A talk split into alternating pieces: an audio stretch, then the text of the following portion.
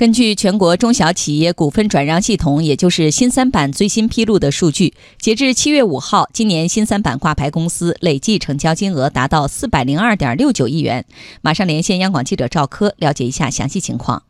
好的，主持人，在交易方式方面，七月一号到五号，新三板挂牌公司成交十六点九四亿元，比上一周下降三成。其中，以做市方式成交四点六二亿元。以集合竞价方式成交接近十二点三二亿元。在指数方面，新三板几大指数势头平稳。截至五号收盘，三板成指报九百四十二点三二点，稳步回升；三板做市指数报七百六十二点六六点，创新指数报一千零四十四点二五点。在公司成交金额方面，成交金额最高的是君实生物，成交额八千九百八十七万元。据统计，截至七月五号，新三板挂牌公司总计九千九百零四家。新三板成立五年多以来，逐步探索出一条服务中小微企业的可行路径，已经成为资本市场服务中小微企业的主阵地。在这里，挂牌公司不仅融得了资金，同时较好地解决了公司治理、会计信息规范和信息公开问题，